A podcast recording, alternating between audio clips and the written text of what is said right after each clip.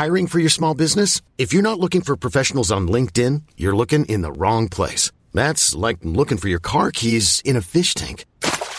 LinkedIn helps you hire professionals you can't find anywhere else, even those who aren't actively searching for a new job but might be open to the perfect role. In a given month, over 70% of LinkedIn users don't even visit other leading job sites. So start looking in the right place. With LinkedIn, you can hire professionals like a professional. Post your free job on linkedin.com slash achieve today. Quais celebridades ganharam o Oscar Eterno? Primeira parte. Comentário de Mari Persona. Eu queria ler um, um, uma passagem do Evangelho de João, João capítulo 11. João capítulo 11, uh, versículo 1. Estava então enfermo um certo Lázaro, de Betânia, aldeia de Maria e de sua irmã Marta. E Maria era aquela que tinha ungido o Senhor com um unguento e lhe tinha enxugado os pés com seus cabelos, cujo irmão Lázaro estava enfermo.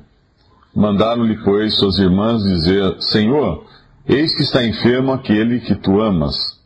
E Jesus, ouvindo isto, disse: Essa enfermidade não é para a morte, mas para a glória de Deus, para que o Filho de Deus seja glorificado por ela. Ora, Jesus amava a Marta e sua irmã e a Lázaro. Ouvindo, pois, que estava enfermo, ficou ainda dois dias no lugar onde estava. Depois disso, disse aos seus discípulos: Vamos outra vez para a Judéia. Disseram-lhe os discípulos: Rabi, ainda agora os judeus procuravam apedrejar-te e tornas para lá? Jesus respondeu: Não há doze horas no dia? Se alguém andar de dia, não tropeça, porque vê a luz deste mundo. Mas se andar de noite, tropeça, porque nele não há luz. Assim falou e depois disse-lhes: Lázaro, o nosso amigo, dorme, mas vou despertá-lo do sono. Disseram, pois, os seus discípulos: Senhor, se dorme, estará salvo. Mas Jesus dizia isso da sua morte. Eles, porém, cuidavam que falava do repouso do sono. Então Jesus disse-lhes claramente: Lázaro está morto. E folgo por amor de vós de que eu não estivesse, para de que, de que eu lá não estivesse, para que acrediteis. Mas vamos ter com ele. Disse, pois, Tomé, chamado Dídimo, aos condiscípulos: Vamos nós também para morrermos com ele. Chegando, pois, Jesus achou que já havia quatro dias que estava na sepultura. Ora, Betânia distava de Jerusalém quase quinze estádios, e muitos dos judeus tinham ido consolar a Marta e a Maria acerca de seu irmão. Ouvindo, pois, Marta que Jesus vinha, saiu-lhe ao encontro. Maria, porém, ficou assentada em casa. Disse, pois, Marta a Jesus: Senhor, se tu estivesses aqui, meu irmão não teria morrido. Mas também agora sei que tudo quanto pedires a Deus, Deus te concederá. Disse-lhe Jesus: Teu irmão há de ressuscitar. Disse-lhe Marta: Eu sei que há de ressuscitar na ressurreição do último dia. Disse-lhe Jesus: Eu sou a ressurreição e a vida. Quem crê em mim, ainda que esteja morto, viverá. E todo aquele que crê Todo aquele que vive e crê em mim nunca morrerá. Crês tu isto?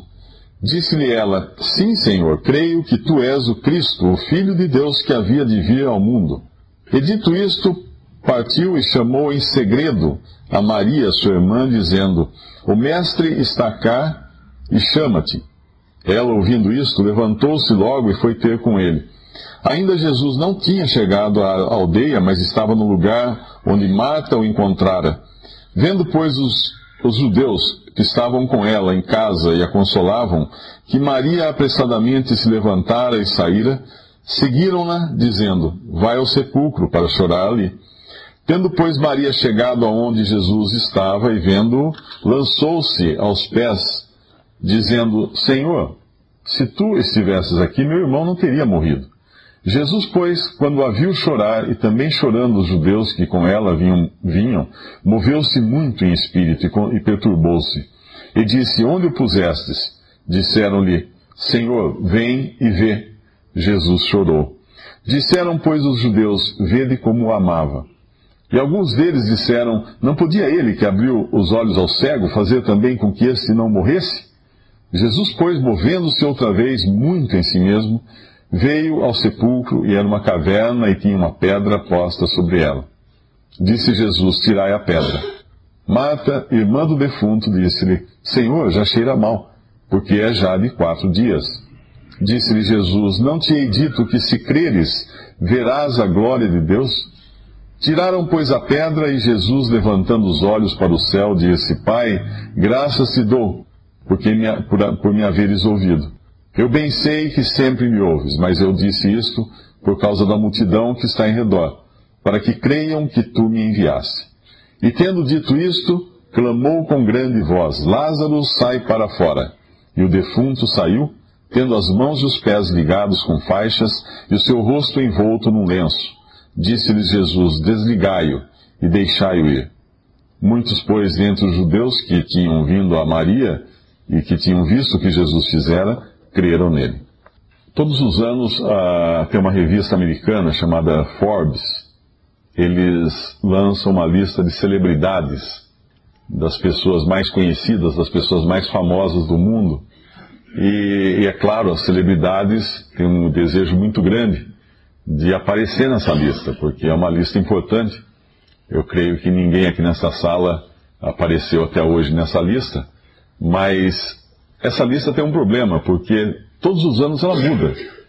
Então, se nós pegarmos a lista do ano passado, das pessoas mais famosas do mundo, ou, ou, ou são industriais, ou são grandes nomes da política, ou do comércio, e principalmente artistas, né? artistas, uh, modelos, cantores e tudo mais. Mas todos, todos os anos ela muda, então aquela pessoa que às vezes se dedicou dedicou sua carreira muito tempo, se esforçou ao máximo e, tem aquela, aquele prazer de ver o seu nome entre os 100 maiores do mundo, talvez, talvez entre os 10, talvez, entre, talvez seja a, a maior celebridade do mundo, número 1 um da lista. No ano seguinte, provavelmente essa pessoa já terá perdido o posto. Já não será mais, porque vai surgir um outro industrial, um outro cantor, uma nova modelo que vai tomar aquele lugar de maior celebridade do mundo. Mas tem uma lista de celebridades que ela, ela é permanente, ela não muda e, e ela, eh, dela, dela qualquer pessoa pode fazer parte. E essa lista é a Bíblia. A Bíblia é a palavra de Deus e na Bíblia nós encontramos alguns nomes que se tornaram célebres ao longo da história. Eu acredito que aqui nesta sala uh, muitos aqui tem, foram batizados com nomes dessas celebridades. O meu segundo nome é José. Né? Uh, José, Davi, João, Tiago, Marta, Maria, tem muitas celebridades.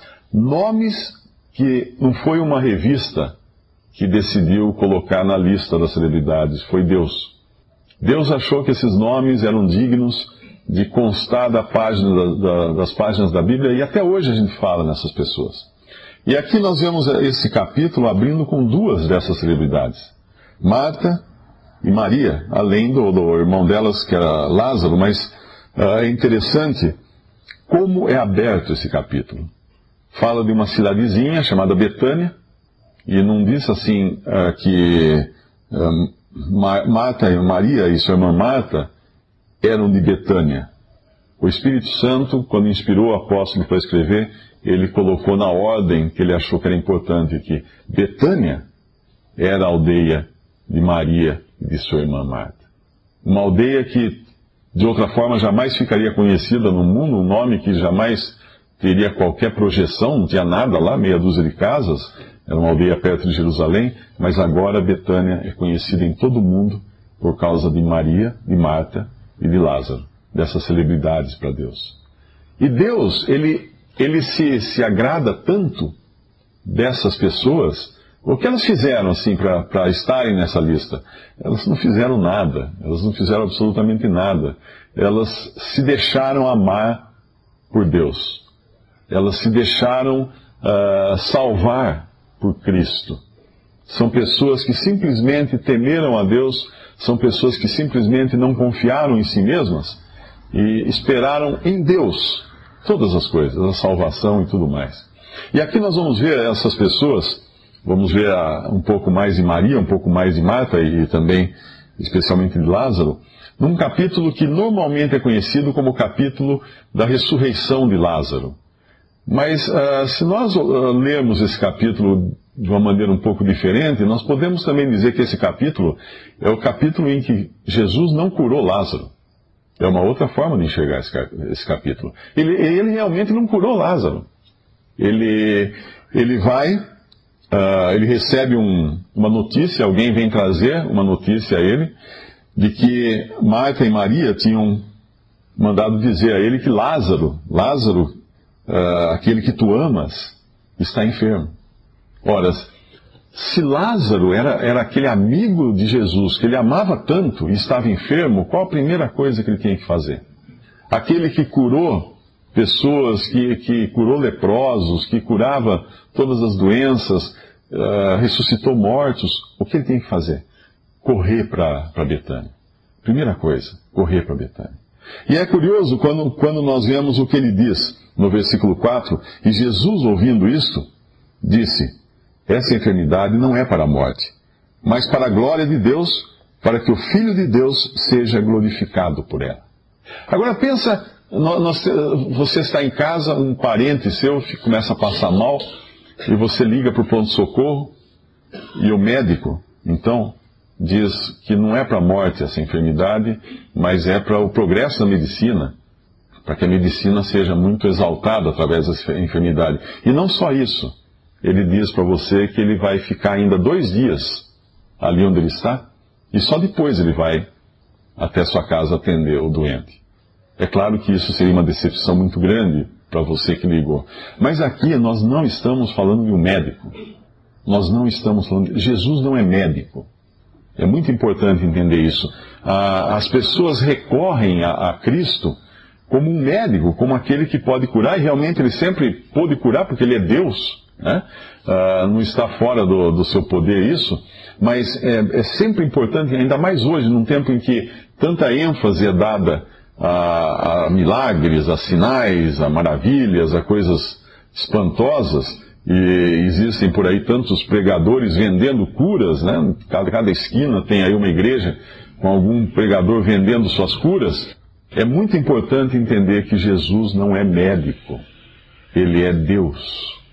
Ele é Deus. Chamá-lo de médico apenas é, é, como falar que Einstein é um excelente professor de tabuada. É reduzir essa pessoa. É muito comum a gente encontrar entre no Espiritismo esse conceito que chamam muito Jesus de médico em lugares que tem. Uh, você vai na casa, às vezes, de um, de um espírita, tem aquele quadro assim com uma imagem de Jesus curando alguém, fazendo alguma coisa, mas não é um médico. Ele é Deus.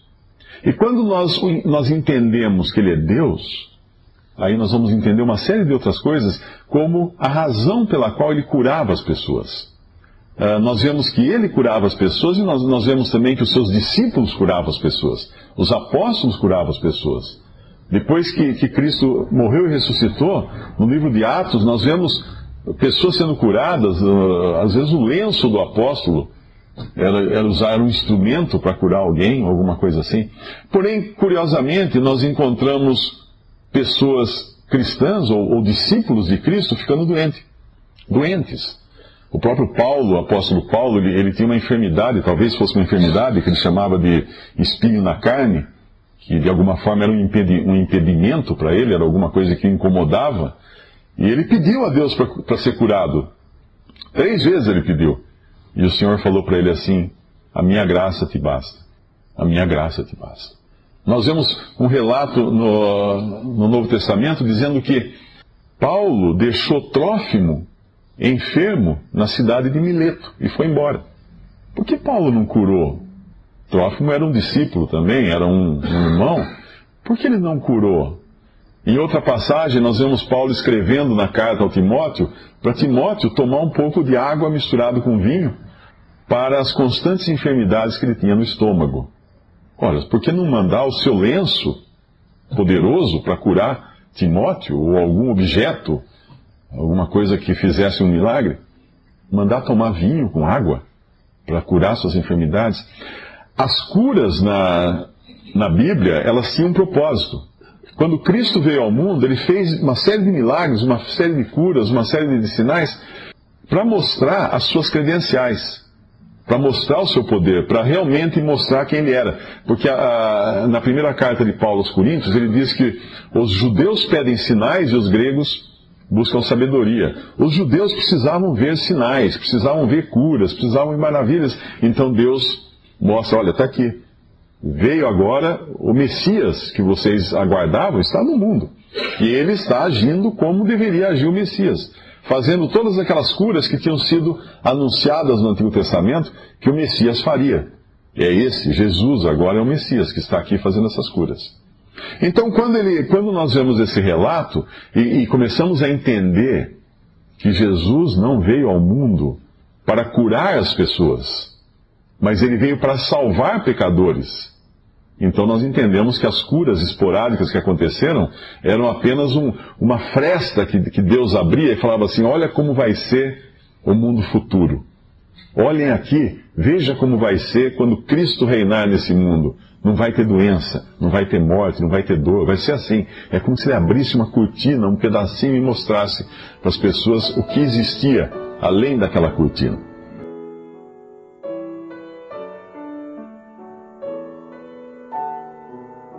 Visite respondi.com.br. Visite também 3minutos.net.